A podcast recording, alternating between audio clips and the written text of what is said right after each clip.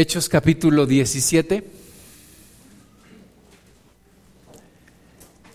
Vamos a leer a partir del versículo 16. Está el, apóstol Pablo em, esperando a los demás discípulos allí en, en Atenas, una ciudad pues conocida hasta el día de hoy y que representa mucho al pueblo gentil, ¿verdad? es decir, a los que no somos judíos. Y dice el versículo 16, mientras Pablo los esperaba en Atenas, su espíritu se enardecía, viendo la ciudad entregada a la idolatría.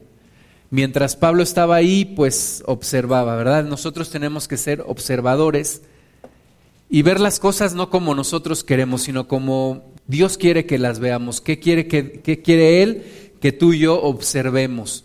Y Pablo estaba ahí observando y no estaba observando la, la arquitectura de los, de los grandes palacios de los griegos y, y observando la sabiduría. No, él lo que, lo que estaba observando era la, la idolatría a la cual estaba entregada la ciudad.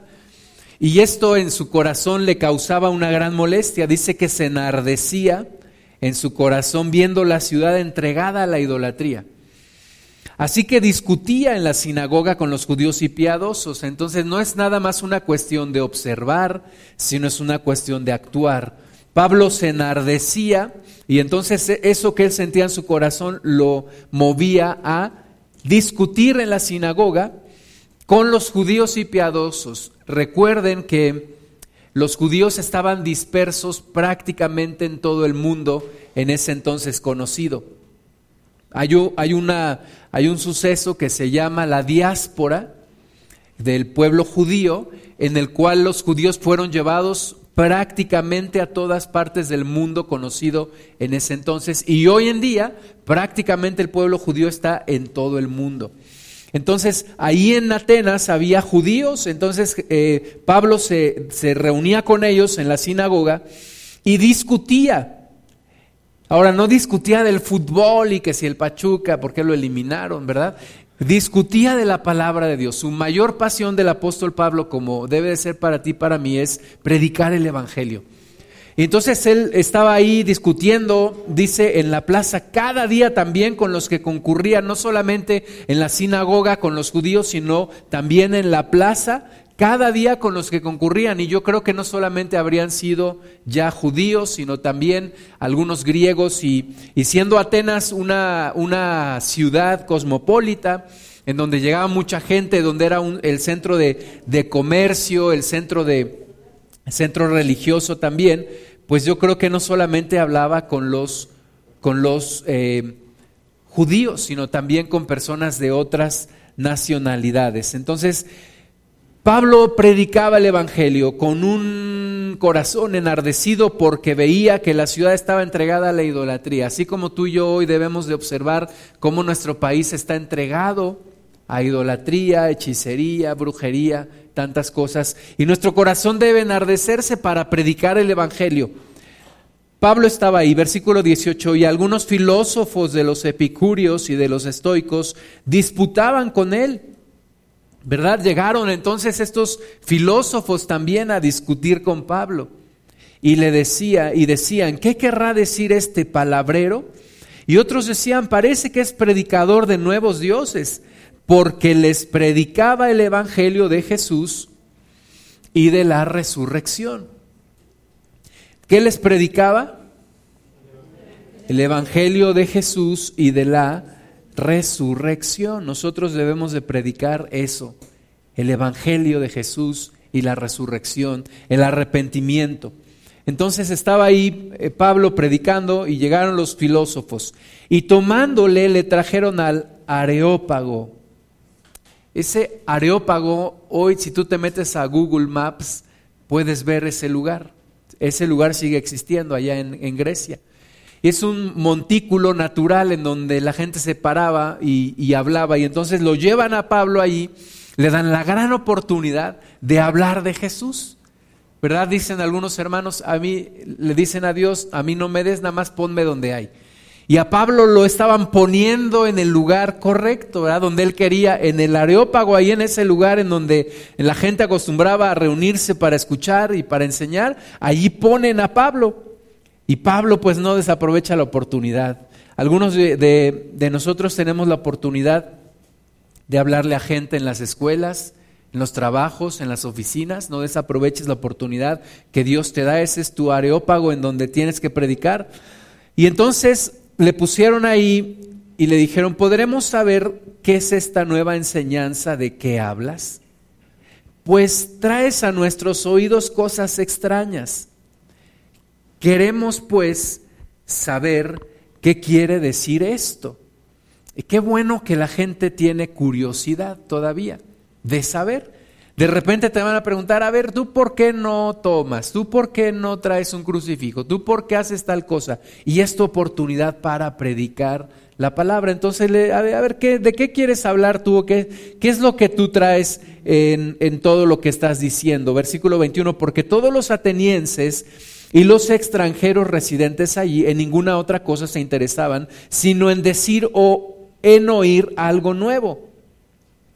Entonces Pablo, puesto en pie en medio del areópago, dijo, varones atenienses, en todo observo que sois muy religiosos.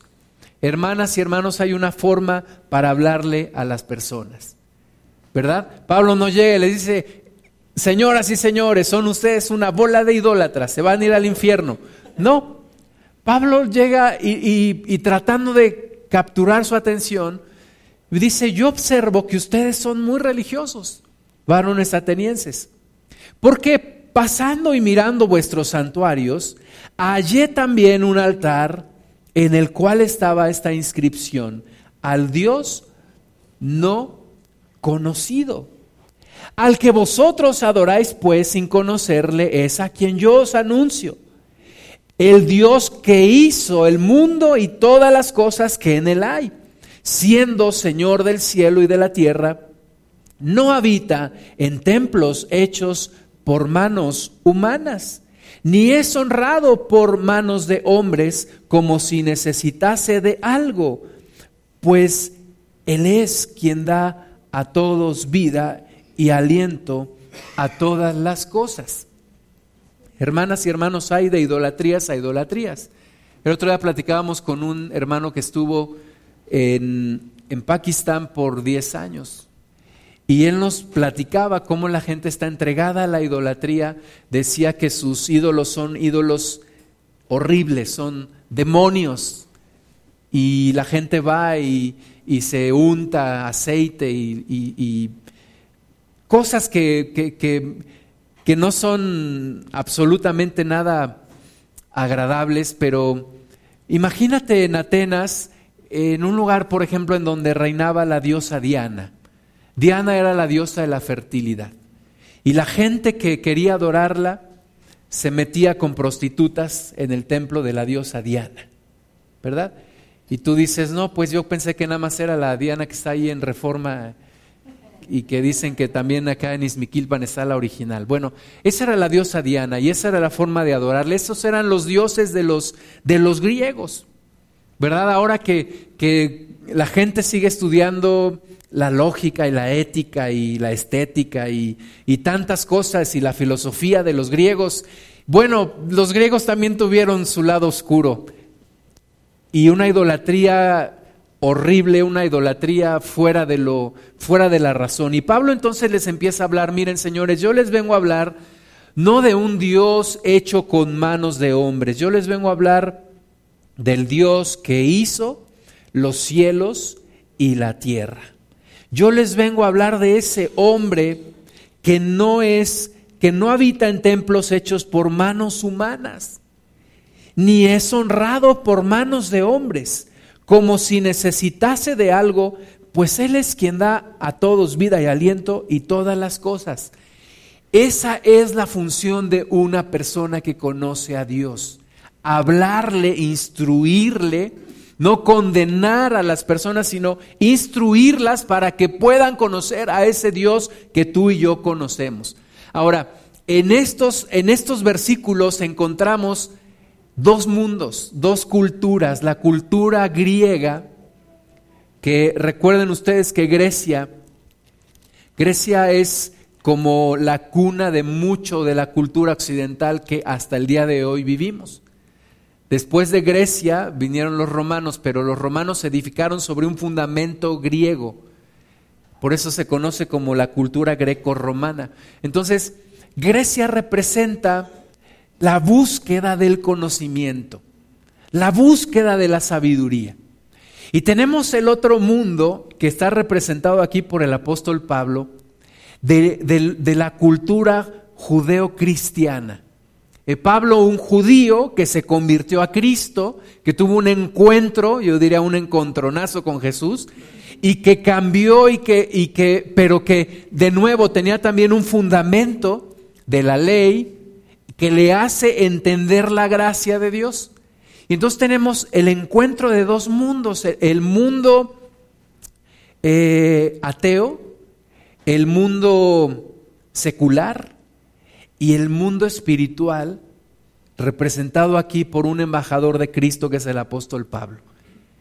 Y entonces es, es la unión en el Evangelio o es la inclusión de aquellos que están perdidos, de aquellos que están filosofando en sus cosas, de aquellos que están sin Dios, aunque creen ser muy inteligentes, muy sabios, pero que necesitan entrar al reino de Dios. Y Pablo les habla de una forma en la que pueden escuchar y le pueden entender, ¿verdad? Les habla de esta forma les vengo a hablar de un Dios que hizo los cielos y la tierra, no habita en templos hechos de manos humanas, no es honrado por manos de hombres. Versículo 26, que es el versículo que yo quisiera que pusiéramos mucha atención el día de hoy. Y de una sangre ha hecho todo el linaje de los hombres. De una sangre ha hecho todo el linaje de los hombres. Es un versículo que tiene una verdad, una verdad que debería de transformar nuestras vidas. La verdad de que, de que todos venimos de una sola y de una misma sangre. Hermanas y hermanos, no hay razas humanas. ¿Verdad? Algunos dicen, es que la raza negra, la raza amarilla, la raza blanca. No, hermanas y hermanos, no hay razas humanas, hay una sola raza humana. Una sola raza humana porque como dice aquí la Biblia, Dios hizo todo el linaje de los hombres de una sangre, para que habiten, dice, sobre toda la faz de la tierra. Y les ha prefijado el orden de los tiempos y los límites de su habitación. Dios está ocupado y preocupado y ama a todas las culturas, a todas las naciones, a todos los pueblos. En lugar de hablar de razas, hermanas y hermanos, deberíamos de hablar de tribus, deberíamos de hablar de naciones, deberíamos hablar de pueblos, ¿verdad? Pero no de razas. No hay tales razas humanas, hay una sola raza humana. Y Pablo nos lo dice aquí, que Dios de una sola sangre hizo el linaje de todos los hombres y a cada tribu, linaje, pueblo, nación, le estableció un límite en la faz de la tierra. ¿Verdad? Nosotros mexicanos habitamos en, este, en esta parte del mundo.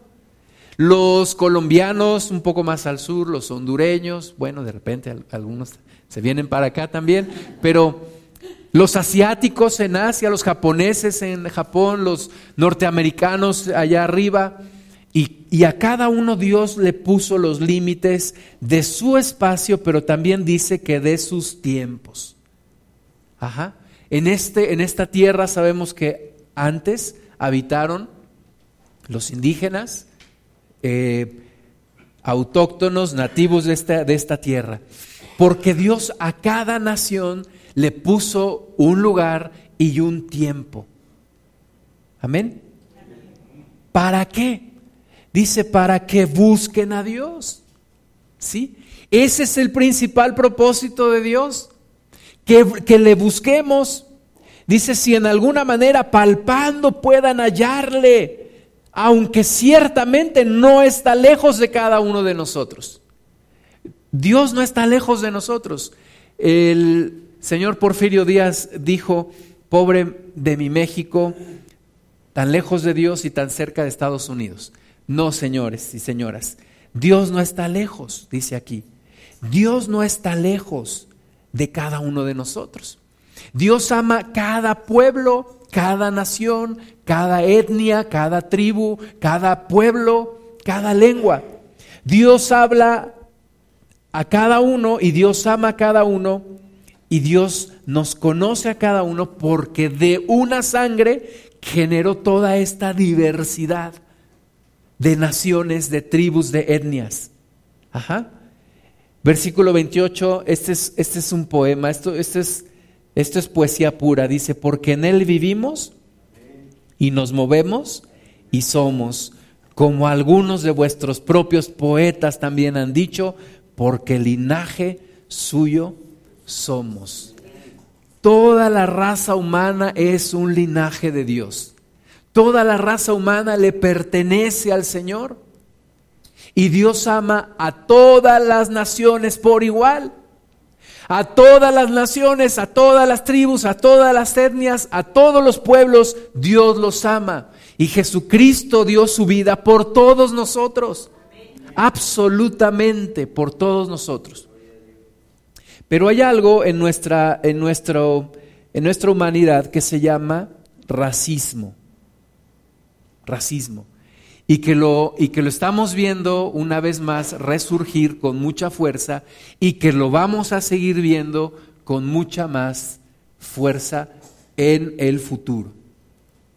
¿Y qué es el racismo? Es el entendimiento falso de que algunas etnias, de que algunas naciones, de que algunos pueblos son superiores a otros.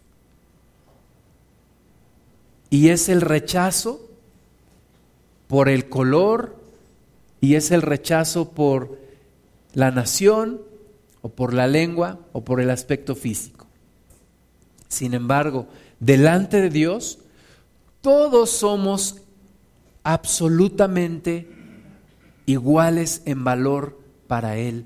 Y Dios ama al morenito, y Dios ama al amarillito, y Dios ama al güerito, y Dios ama al negrito. A todos por igual. Cosa que en tu cabecita y en mi cabecita no cabe. Porque aunque no lo digamos, todos tenemos algo de racismo en nuestra mente. Todos vemos como superiores a algunos y como inferiores a otros. Yo tenía un compañero en, mi trabajo, un compañero de Inglaterra, y este compañero se casó con una mexicana.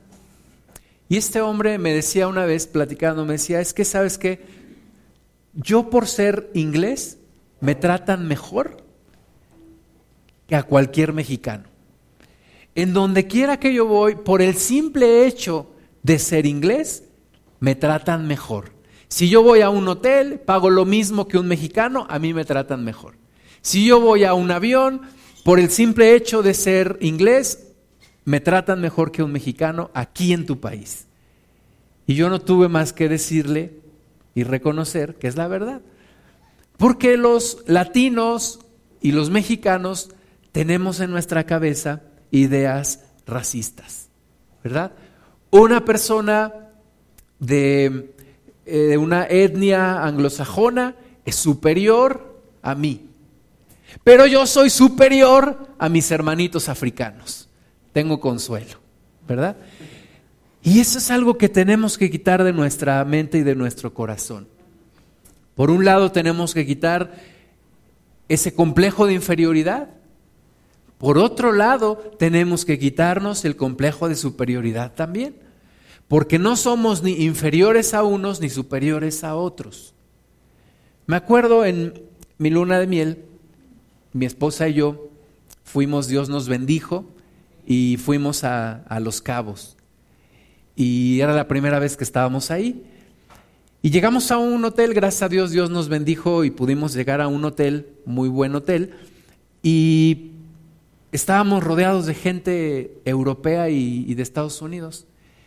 Y el primer día, yo me acuerdo que mi esposa y yo nos sentimos muy mal, porque nos sentíamos así como, como aquellos espías que fueron allá enviados por, por, por Moisés, ¿verdad? Se sentían como langostas es que estos son muy altos y nosotros muy chaparros y estos son muy güeros, yo muy prieto y no, pues eh, me siento, me siento mal y me acuerdo que oramos a Dios y dijimos, no, estas son cosas que nosotros tenemos, debemos quitarla y vamos a disfrutar de, nuestro, de nuestra luna de miel. Y gracias a Dios pudimos hacer un lado y disfrutar, disfrutar de, de eso, pero, pero es claro que en nuestro corazón tenemos que quitar toda idea racista no hay razas humanas, hay una sola raza humana, porque Dios de un solo linaje hizo a todos los hombres y les determinó el lugar en la faz de la tierra y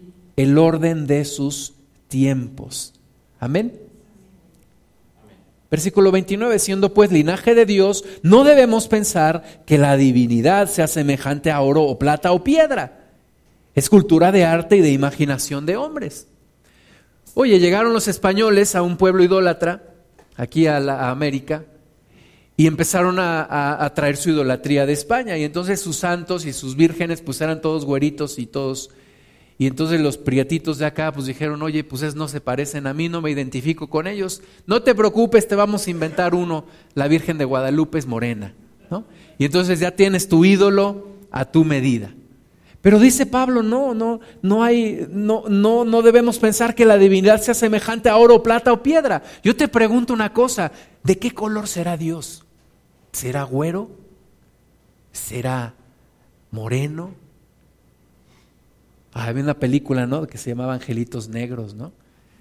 ¿De qué color es el color de piel de Dios? Algunos, y, siempre el estereotipo de Jesús lo, lo pintan blanco, ojos verdes, cabello castaño, pero no existe una fotografía de Jesús, ni siquiera una pintura. ¿Por qué? Porque no está en el color de la piel el carácter de nuestro Dios. No está en sus rasgos físicos. Está en el corazón que hay en Él y en el amor que tiene para todos, para todos nosotros, para todo pueblo, para toda nación y para toda etnia. Hay algo en Estados Unidos que se llama la, la supremacía blanca, the white supremacy. Ahora les llaman los supremacistas. Y está surgiendo ahora con, con la elección de Donald Trump. Y va a tomar más fuerza. Y hay grupos como el Ku Klux Klan que sigue existiendo, que ya se congratularon y que ya se, se sienten fuertes, poderosos y, y vamos a empezar a ver y hemos empezado a ver historias de racismo abiertamente, abiertamente. Y lo que debemos tener cuidado es no generar con odio más odio. Porque así como antes decían, mata un chilango y haz patria, ¿verdad? Ahora, en muchos lugares los estadounidenses ya no son bienvenidos, pero no podemos generar odio para destruir el odio. Tenemos que entender que Dios ama por igual a todas las personas, a todos los hombres, a todas las mujeres. Eh, vamos a ver en Primera de Samuel capítulo 16, primer libro de Samuel 16, cuando el profeta es enviado por el Señor para ungir a uno de los hijos de Isaí. Eh, eh, Saúl había fallado, a, Samuel le había dolido mucho la falla de, de Saúl, estaba muy triste porque además pues Samuel lo había ungido como rey. Y Dios le dice a, Samuel, ¿hasta cuándo vas a llorar por Saúl? Ve, llena tu cuerno con aceite y vete a la casa de Isaí de Belén y de entre sus hijos me vas a ungir a uno porque de entre sus hijos me he provisto de rey. Y entonces fue y, llamó a Isaí a sus hijos y entonces dice el versículo 6 de primer libro de Samuel 16, aconteció que cuando ellos vinieron, él vio a Eliab y dijo, de cierto, delante de Jehová está su ungido. A lo mejor era una persona alta, rubia, musculosa, ¿verdad? Y entonces Samuel hace lo que todos hacemos. Nos dejamos impresionar por el aspecto físico de una persona. Y decimos, no, los güeros son más inteligentes que, yo que soy moreno. O le decimos a, mi hermano Pablo, tú ves color verde todo porque tienes ojos verdes, hermano. ¿Verdad? Nos dejamos impresionar. Ahora, de nuevo, no quiero decir, tampoco vamos a menospreciar a los que son diferentes a nosotros, pero nos dejamos impresionar por el aspecto físico. Y entonces Samuel dijo, delante de Jehová ciertamente estás ungido. Y Jehová respondió a Samuel, quietecito, quietecito. Dice, no mires a su parecer ni a lo grande de su estatura, porque yo lo desecho. Y este es el punto importante, porque Jehová no mira lo que mira el hombre, pues el hombre mira lo que está delante de sus ojos, pero Jehová mira el corazón. Jehová mira el corazón. Amén. No quiere decir esto que vas a descuidar tu imagen física, tu aspecto físico, pero quiere decir que no puedes juzgar a las personas por su aspecto físico. ¿Sí? No quiere decir que vas a tratar mejor a unos por ser bonitos y otros por ser feos los vas a tratar mal. Como alguna religión dice, ¿no? Que los güeritos son los hijos de Dios y los negritos son los hijos del diablo. Por eso siempre anda un güerito y un morenito predicando, ¿verdad? No, no porque Dios no mira las apariencias, Dios no mira lo que mira el hombre. Dios ve el corazón. Hermanas y hermanos, hemos hablado aquí de que el último avivamiento más importante de todo el mundo fue iniciado por un norteamericano, afroamericano, un negrito tuerto, que se sentaba todos los días escuchar el servicio en una iglesia allá en la ciudad de Los Ángeles. Y ese hombre Dios lo tomó como instrumento para desatar un gran avivamiento que todavía hasta el día de hoy nos ha alcanzado y es el avivamiento pentecostés. Entonces, Dios no mira la apariencia. Dios lo que mira es el corazón, el corazón de las personas. Tenemos que aprender a mirar el corazón. Tenemos que aprender a amar a las personas, no importando su aspecto físico, no dejándonos impresionar ni devaluando a una persona por su aspecto físico. Vamos al libro de Gálatas capítulo 3. Eh, la humanidad, hermanas y hermanos, está buscando aparentemente, y es lo que siempre se dice en todos los lugares, una unidad. Ajá. La unidad de la humanidad. Eh, la hermandad, porque dicen todos somos hermanos. ¿No? Es lo que siempre se dice, ¿no? Raúl Velasco siempre en domingo siempre decía, todos somos hermanos, ¿no? El, todos los artistas, no, pues es que todos somos hermanos. Vamos a hacer un concierto en favor de toda la humanidad porque todos somos hermanos. Me acuerdo cuando yo iba a la secundaria, había una canción que me gustaba mucho que se llamaba We Are the World. Somos, nosotros somos el mundo. Y salía Michael Jackson, Lionel Richie, Stevie Wonder, muchos artistas, ¿no? Este, los estos que cantaban la de Wake Me Up y todos unos güeros ahí que salían, este, Madonna, no sé. Bueno, se unieron y entonces cantaban We Are the World. Y yo, en mi grupo de secundaria nos juntábamos todos y decíamos, vamos a cantar We Are the World. Y decíamos uno que estaba prietito, tú vas a ser eh, Wonder porque tú eres morenito. ¿No? pero todos somos hermanos. Aparentemente se busca la hermandad. ¿No? Y ahora en el partido de México-Estados Unidos todos se abrazaron y, y todos somos todos somos uno mismo como Timbiriche, ¿no? Pero hermanas y hermanos, la verdad es que esa unidad sin Dios, esa unidad de la humanidad sin Dios, nunca se va a dar. Nunca se va a dar. Escúchame bien, la unidad, la hermandad de la humanidad, sacando a Dios, jamás, jamás se va a dar. Y, también cuando yo era joven me gustaba mucho esa, esa canción, cuando yo no conocía a Cristo, Imagine de John Lennon, ¿no? Todo el mundo la escucha y lloran y, ah, imagine, imagine there's no heaven. Imagina que no hay cielo, imagina que no hay infierno, imagina que no hay religión. ¿Qué es lo que está haciendo? Está sacando a Dios de la humanidad. E imagina que todos somos uno mismo, no hay guerras, no hay nada. Es una canción anti Dios y es una canción completamente eh, imposible de cumplirse.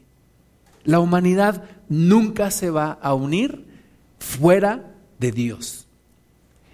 Nos lo están comprobando los ingleses, el, famoso Brexit. Los ingleses votaron y, de nuevo los, los más precursores de la globalización, ¿quiénes eran? Ingleses y gringos. Y nos están poniendo el ejemplo de todo lo contrario. Inglaterra ya votó y se salió de la, de la Unión Europea. Se está saliendo de la Unión Europea. Y Estados Unidos ya votó también y están diciendo, no queremos latinos en nuestro país, los mexicanos nada más nos vinieron a robar nuestros trabajos, este, no tenemos oportunidades, nos vamos a salir del TLC, nos vamos a salir del tratado con la gente de Asia. Y entonces uno dice, ¿y todo lo que dijeron antes? Que la globalización y que la hermandad y que no hay límites y que no hay fronteras. ¿Qué está pasando entonces? Pues lo que pasa es que sin Dios no hay hermandad. Puro negocio, puro dinero, puro ver a quién a quién sojuzgo, a quién someto. Eso es la historia de la humanidad y eso va a seguir siendo la historia de la humanidad sin Dios. ¿A quién someto? A quién, sobre quién ejerzo mi poder. Entonces, en Dios es diferente, hermanas y hermanos. En Dios sí hay una verdadera unidad, una verdadera hermandad, en donde no importa de qué color de piel seas, qué color de ojos tengas, si eres china o lacio. No importa. Todos Aquí sí todos somos uno mismo en Cristo. Amén. Y fue, y fue antes que Timbiriche. Gálatas capítulo 3.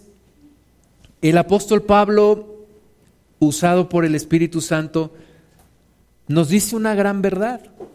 Versículo 23, pero antes que viniese la fe, Estábamos confinados bajo la ley, encerrados para aquella fe que iba a ser revelada. Ajá. Antes de la fe había una ley, había un pueblo judío diferente a todos los demás pueblos y gracias a Dios por el pueblo judío y gracias a Dios por su pacto con Abraham y gracias a Dios porque dentro del pueblo judío nació nuestro Mesías, nuestro Salvador. Pero ahora son tiempos diferentes. Versículo 24, de manera que la ley ha sido nuestro ayo para llevarnos a Cristo, a fin de que fuésemos justificados por la fe. Pero venida la fe, ya no estamos bajo ayo, pues todos sois hijos de Dios por la fe en Cristo Jesús. Ajá. Todos los que creemos en Jesucristo, que, los que amamos a Jesús, los que aceptamos sus mandamientos, somos hijos de Dios. Amén. Todos somos hijos de Dios. porque todos los que habéis sido bautizados en Cristo, de Cristo estáis revestidos. De Cristo estáis revestidos. Ya no hay judío ni griego. Primer gran separación que Jesús rompe. Ya no hay judío ni griego. Es decir, Jesucristo termina con la división entre judíos y gentiles. Ya no hay judío ni griego. Ya no hay gringo ni mexicano, español, hondureño, brasileño, argentino, paraguayo, japonés. Ya eso Cristo lo quitó. Cristo lo quitó. Obviamente tenemos amor por nuestro país. Yo me acuerdo, hace 20 años había un eslogan dentro de la iglesia cristiana que decía, México es mi país y Cristo es mi Salvador. Amamos a nuestro país, pero Dios ya quitó división entre pueblos. Ya no hay judío y griego. Jesucristo terminó con esa gran división y en la iglesia de Cristo no puede haber racismo. No puede haber racismo. En el cielo no vas a llegar y va a haber un lugar para negritos, otro para medio término, otro tres cuartos, otro quemadito, otro... No, en el cielo todos estaremos, primero Dios, juntos, en el mismo lugar. Entonces ya no hay más judío ni griego. No hay que también dice esclavo ni libre. Segunda, segunda gran separación que Cristo quitó. Ya no hay esclavo ni libre. Ya no hay clases sociales en, en el reino de Dios. No hay, oye, yo fui a Harvard y tú fuiste a la UAM. No, ya no hay, yo nací en San Javier, tú naciste en Nueva York. No, ya no hay. No hay divisiones entre, entre clases sociales, ya no hay esclavo y libre, ya no hay rico y pobre. En la iglesia no debe de haber diferencias por niveles socioeconómicos, no debe de haber, porque Cristo nos redimió a todos por igual. Aquí no hay zona VIP, no hay sillones VIP, ¿verdad? No hay nada de eso. Dios, Jesucristo, terminó con la división entre siervos y libres. Y tampoco dice, no hay que varón ni mujer. No hay varón ni mujer. ¿Qué quiere decir? El varón no es más que la mujer, como en muchas culturas todavía al día de hoy existe, el machismo. Jesús acabó con eso. Jesús, fíjense, lo pueden leer en su casa en el libro de Juan capítulo 4, los primeros versículos. Jesús estaba por ir a, a un lugar y le era necesario pasar por Samaria. Ahora los judíos y los samaritanos se odiaban a muerte, no se querían. Para los judíos los samaritanos eran peor que gentiles, así les decían. Y para los samaritanos los judíos eran unos odiosos. Y entonces cuando, cuando Jesús transita por, por ese camino, Juan 4, si lo podemos proyectar en la pantalla, por favor, Juanito, Jesús tenía que pasar por, por Samaria. Ahora, ¿qué era lo que hacía la mayoría de los judíos? para no pasar por Samaria. ¿Qué es lo que haces cuando no te quieres encontrar y dices, ahí vives hermano, mejor, ¿qué haces? Le das vuelta. Y era lo que hacían los judíos.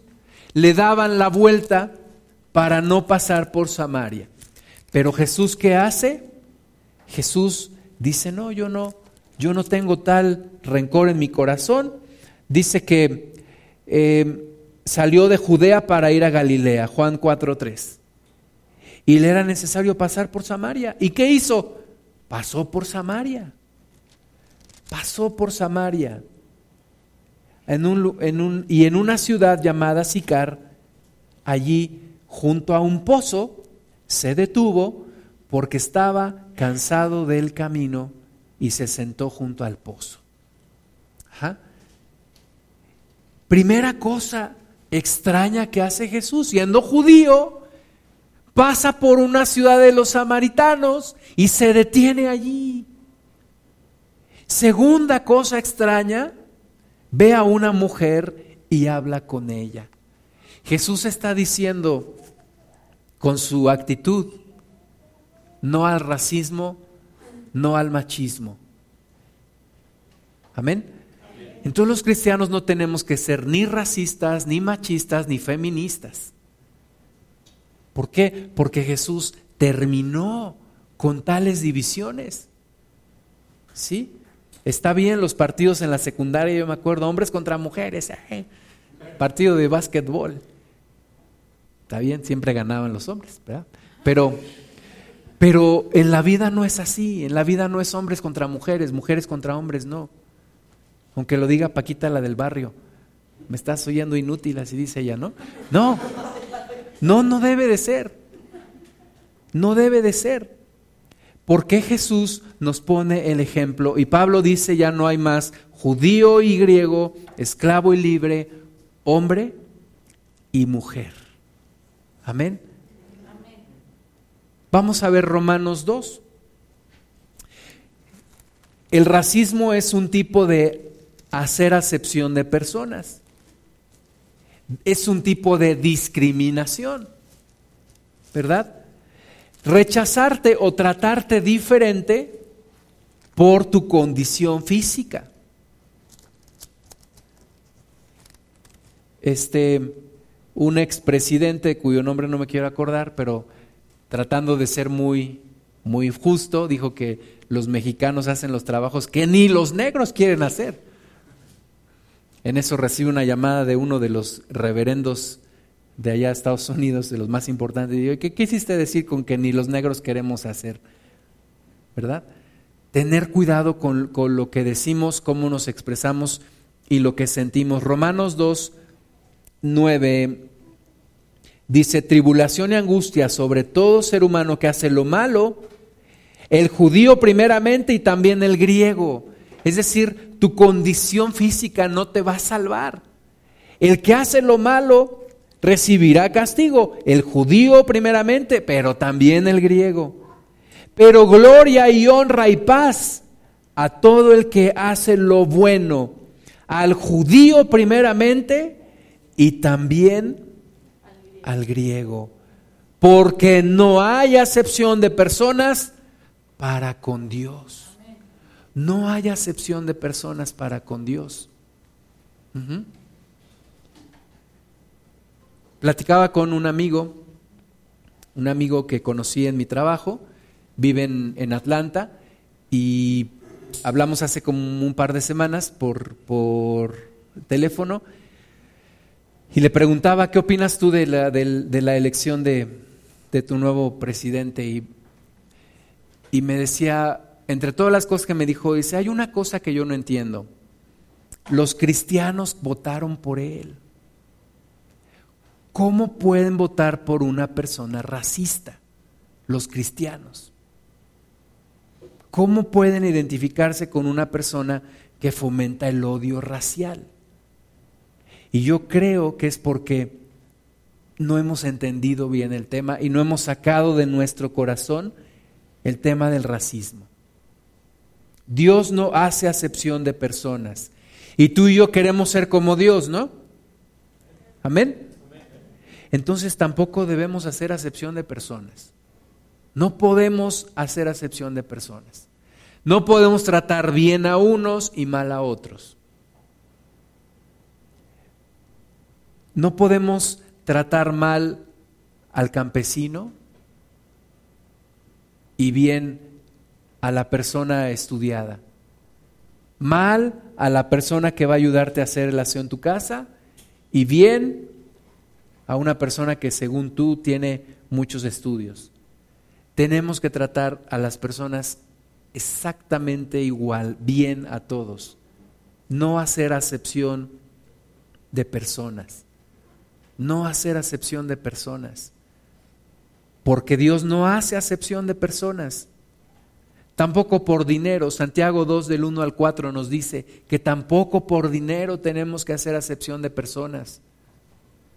Pues, saludar muy bien a una persona que viene bien trajeada, bien con hartos anillos, relojes y cadenas y ven, siéntate aquí, por favor. Y a uno que vemos que no trae ni para el micro, no, tú, tú siéntate por allá, tú no. ¿Verdad? No podemos hacer acepción de personas. Vayamos al, al, al libro de Génesis. Génesis 11. Algunos no creen que de un solo de una sola sangre Dios hizo a todos los hombres. Algunos no lo creen, algunos de los que están aquí sentaditos hoy no lo creen. En tu corazón no lo crees realmente. Tú dices, ay, ¿a poco? ¿Y cómo fue que se hicieron los ojos rasgados? ¿Y, y cómo fue que los de acá se hicieron morenitos? ¿Y cómo fue que, que los de allá se hicieron tan blancos y ojos azules? Y bueno, la Biblia lo dice y si la Biblia lo dice, yo lo tengo que creer. En Génesis, antes de Génesis 11, vamos a Génesis 9. Dios determinó con un diluvio universal, es decir, un diluvio que afectó a toda la tierra, no fue un diluvio solo para una parte de la tierra, un diluvio que afectó a toda la tierra, acabar con toda la especie humana, excepto con una familia. Génesis 9 nos dice en el versículo 1, bendijo Dios a Noé y a sus hijos y les dijo, fructificad y multiplicaos y llenad la tierra. Solamente sobrevivieron Noé y su familia, Noé y sus hijos. Génesis 9, 18. Dice, y los hijos de Noé que salieron del arca fueron Sem, Cam y Jafet. Y Cam es el padre de Canaán. Entonces, solamente quedaron estos hombres, Noé y sus, y sus, y sus hijos, obviamente, y sus esposas de sus hijos y la esposa de Noé. Pero solamente de esa familia viene toda la población, los más de 7 mil millones de habitantes que hoy somos en todo el globo terráqueo, viene de esa misma familia. Hay un historiador muy conocido que se llama Josefo, un judío contemporáneo del Señor Jesús, que se puso a investigar y llegó a sacar toda su línea genealógica hasta llegar a los hijos de Noé y pudo identificar de dónde venían, de, exactamente de cuál de los tres venía él y de cuál de sus hijos. Entonces, hermanas y hermanos, que no nos vengan con temas que de la evolución o que los marcianos trajeron a los mayas y que los marcianos se los llevaron. No, todos venimos de esta misma familia de Noé. Entonces todos somos parientes, pero muy lejanos. Parientes muy lejanos entre todos nosotros. Venimos de la, de la misma familia. ¿Ok? Y Génesis 10.1 nos dice, estas son las generaciones de los hijos de Noé, Sem, Cam y Jafet, a quienes nacieron hijos después del diluvio. Y ahí te empieza a, describir todos los, los, que, los que nacieron y cómo se empezó a poblar la tierra.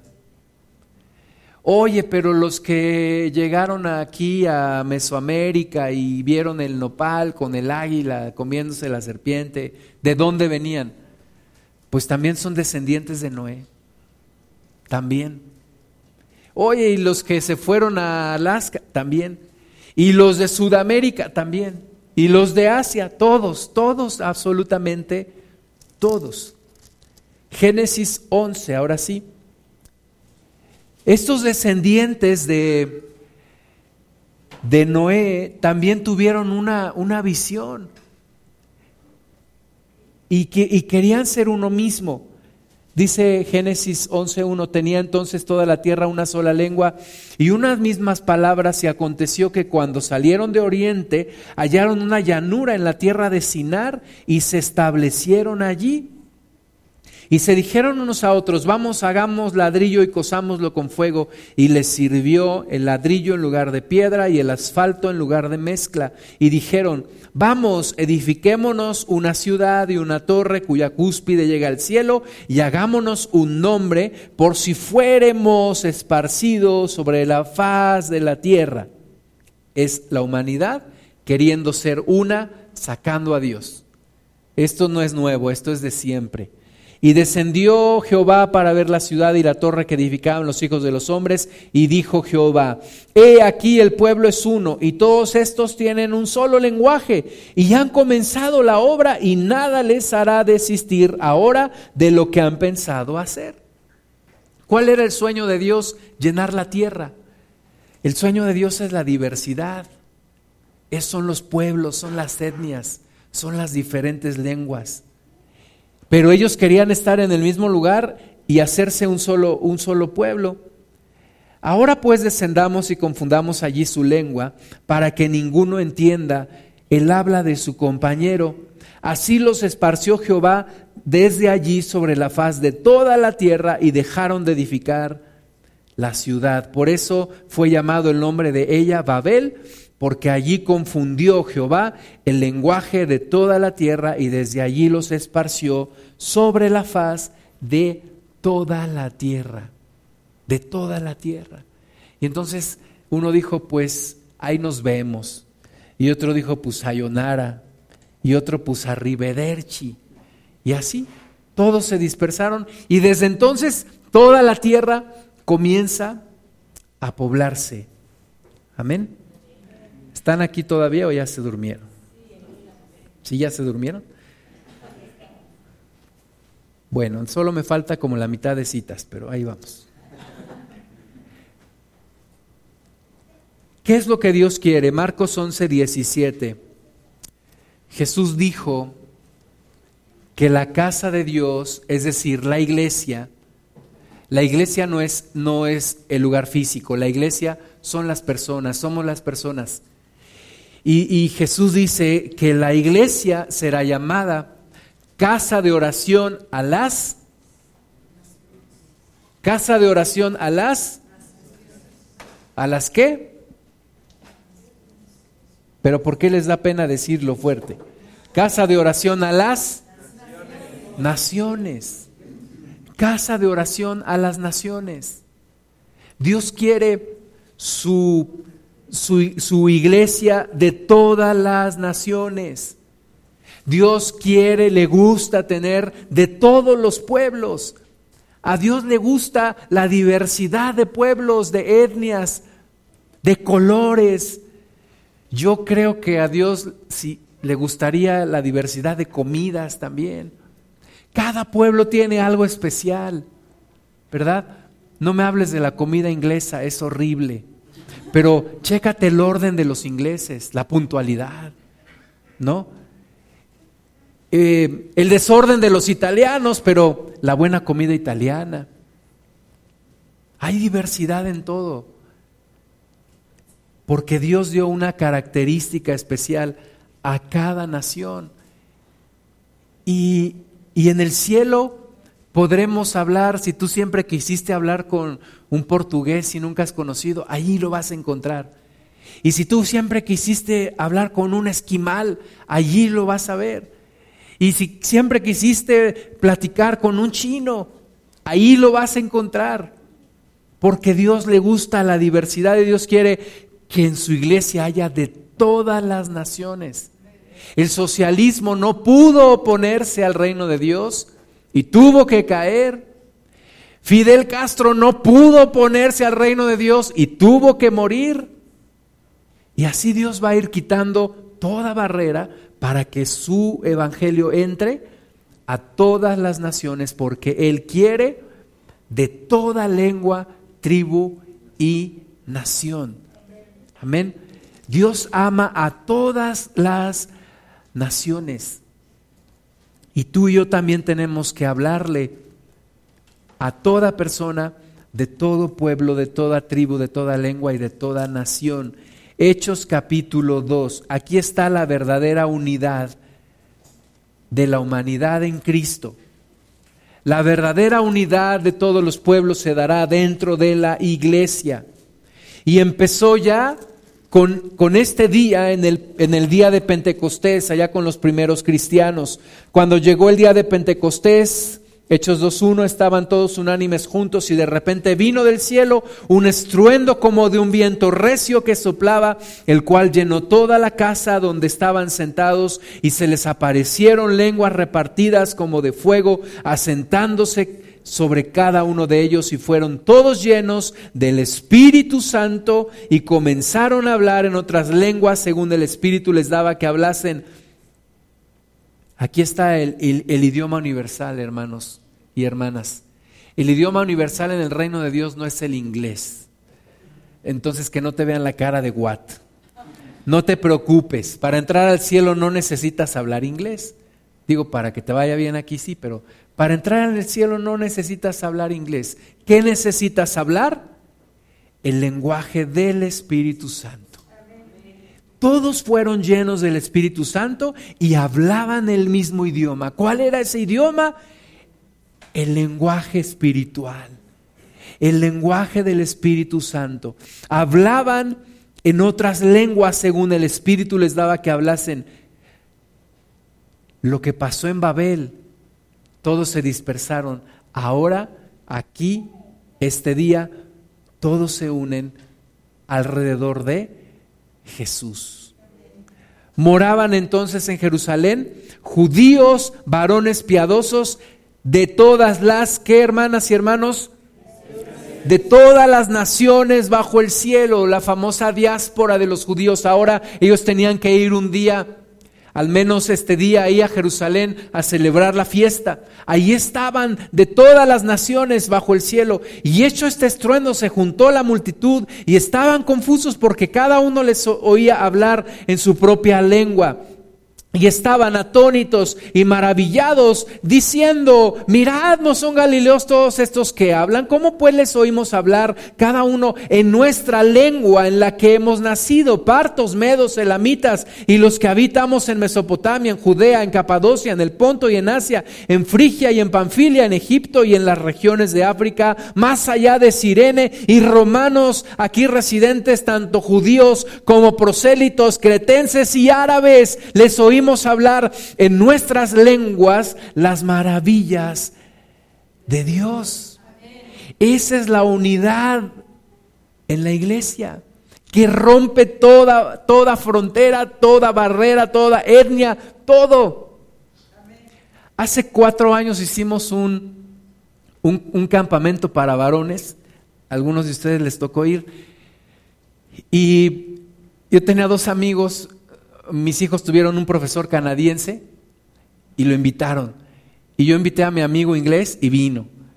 Y yo me acuerdo que estaban los dos, el canadiense no hablaba casi nada de español, pero cómo se gozó en toda la reunión. Yo me acuerdo que en, el tiempo de alabanza él estaba brincando y brincaba y brincaba y de repente iba y se le asomaba a unos y, le, y decían, ¿y este loco qué le está pasando? Pero es que no hay barreras, es que aunque no entiendas el, idioma, es el lenguaje del Espíritu Santo, el idioma del amor de Dios. Y ese, ese amor rompe toda, toda barrera. Y lo vamos a seguir viendo. Lo vamos a seguir viendo.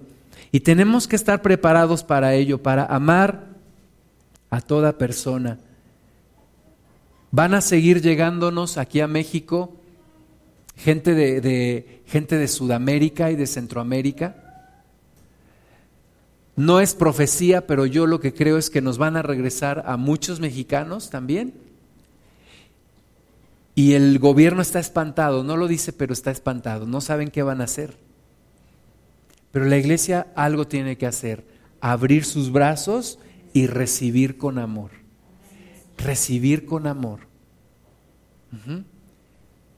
De repente te encuentras a alguien, el otro día ahí en Actopan, en el semáforo, se me acerca una persona, hermano, me das para un, para un taco. Le digo, ¿de dónde vienes tú? Y ya me dijo su país, su nacionalidad. Y le digo, ¿qué estás haciendo aquí? Y dice, pues es que me iba para el otro lado, para Estados Unidos, pero no alcancé a llegar. Y así vamos a seguir recibiendo gente, nos van a seguir repatriando gente y es la oportunidad de la iglesia. Es la oportunidad de la iglesia abrir sus brazos y en amor recibirlos, instruirlos, apoyarles. Se nos vienen tiempos, yo estoy feliz de que haya ganado Donald Trump, porque se nos vienen tiempos de mucho protagonismo para la iglesia. La iglesia o toma su lugar o toma su lugar. O toma su papel o toma su papel. Lo que hizo, lo que hizo, yo no odio a los, a los gringos. Al contrario, los, los aprecio, reconozco que en muchas áreas llevan la delantera y reconozco que muchos de ellos recibieron y trajeron el Evangelio, pero también recibieron a muchos migrantes mexicanos que llegaron allá. Yo platicaba ayer con un muchacho que es de Izmiquilpan y me decía, yo tengo dos tíos en Estados Unidos, se fueron de ilegales y no pueden regresar porque, pues porque sería ya no volverse a ir. Me decía, eh, y yo le platicaba, yo también tuve un, profesor que fue pastor allá y, y, y ¿qué crees? El 80% de su congregación eran hidalguenses. Y me dice, si es como el común denominador, que toda la gente que se va de aquí, allá se hace cristiana evangélica. ¿Sabes por qué? Porque muchas iglesias comenzaron ministerios hispanos allá en Estados Unidos. los pastores que recibieron a, a mi hermano Gustavo Gamboa, era una iglesia de puro americano, no hablaban español. Y entonces él, le dijo al pastor, pastor, ¿qué le parece si vamos a repartir? Ellos le llaman tratados, vamos a repartir tratados, o sea, folletos. Sí, yo te acompaño, pero yo no hablo español, no se preocupe, pastor, yo le hablo a mis paisanos. Y empezaron a repartir tratados y ¿qué crees? Empezaron a llegar los, los latinos. Y hubo un momento en el cual la iglesia hispana empezó a crecer y les traducían lo que se predicaba en, inglés, se lo traducían al español, pero la iglesia hispana creció y creció y creció. Y un buen día el pastor le dice a mi hermano Gamboa, te dejo la iglesia, te dejo las instalaciones, nosotros nos vamos. Durante el próximo año cuenta con nuestros diezmos, te los vamos a dar a ti para que esta iglesia prospere. Así que no debe de haber odio en nuestro corazón hacia nadie por su nacionalidad o por su etnia o por su lengua. Al contrario, debe de haber amor, amor, agradecimiento también a lo que ellos han sembrado. Se nos vienen tiempos complicados y tenemos que estar a la altura. Vamos ya terminando. Apocalipsis 7, del 9 al 10.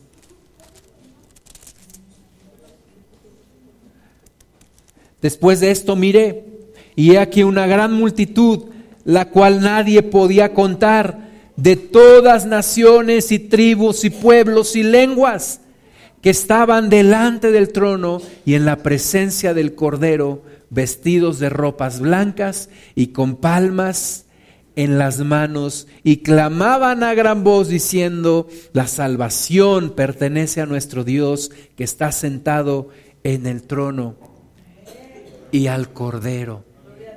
Amén. De toda nación, tribu y lengua. Apocalipsis 4, perdón, Apocalipsis 14, 6. Vi volar por en medio del cielo a otro ángel que tenía el Evangelio eterno para predicarlo a los moradores de la tierra, a toda nación, tribu, lengua y pueblo, a todos, a todos hermanas y hermanos, le tenemos que predicar el Evangelio. Obviamente nos identificamos más con unos que con otros. En el año 2004 platicábamos con, con Claudio y nos decía que él era de la sierra y todo. Y yo le decía, qué bueno, porque yo Yo tengo muy buenos recuerdos de la sierra de cuando yo era niño y yo quiero visitar a tu papá, le dijimos y vamos y, y fuimos y desde entonces visitamos estos lugares. ¿Por qué? Porque tiene uno una, una identificación. Yo me identifico mucho con, con estos lugares, ¿verdad? Nunca he estado en Noruega, pero pues seguramente ahí hay cristianos también, ¿no? Pero, pero la sierra es un lugar que a mí me, me llama mucho y, y, y ahí donde te identificas, ahí predica tu palabra, la palabra de Dios. ¿Por qué? porque allí es donde Dios quiere que tú hables, que tú prediques la palabra del Señor con tu familia, con los de tu pueblo, con los de con los de tu misma lengua. Dios tiene planes maravillosos y hay que cumplirlos, porque también Apocalipsis 17, 15 me dijo también las aguas que has visto donde la ramera se sienta son pueblos, muchedumbres, naciones y lenguas. La gran Babilonia está en todo el mundo también. Y hay que predicar la palabra de Dios en todo el mundo. En todo el mundo. Estuve una vez en la India y busqué una iglesia y un compañero de allá me llevó. Era un lugar muy descuidado, hay mucha pobreza, mucha miseria en, esos lugares. Y les dio mucho gusto recibirme y, dijeron, vamos a tomar la Santa Cena. ¿Quieres participar? Les dije, claro que sí, órale, que sacan un, recipiente así como de, como de metal y de ahí tomábamos todos.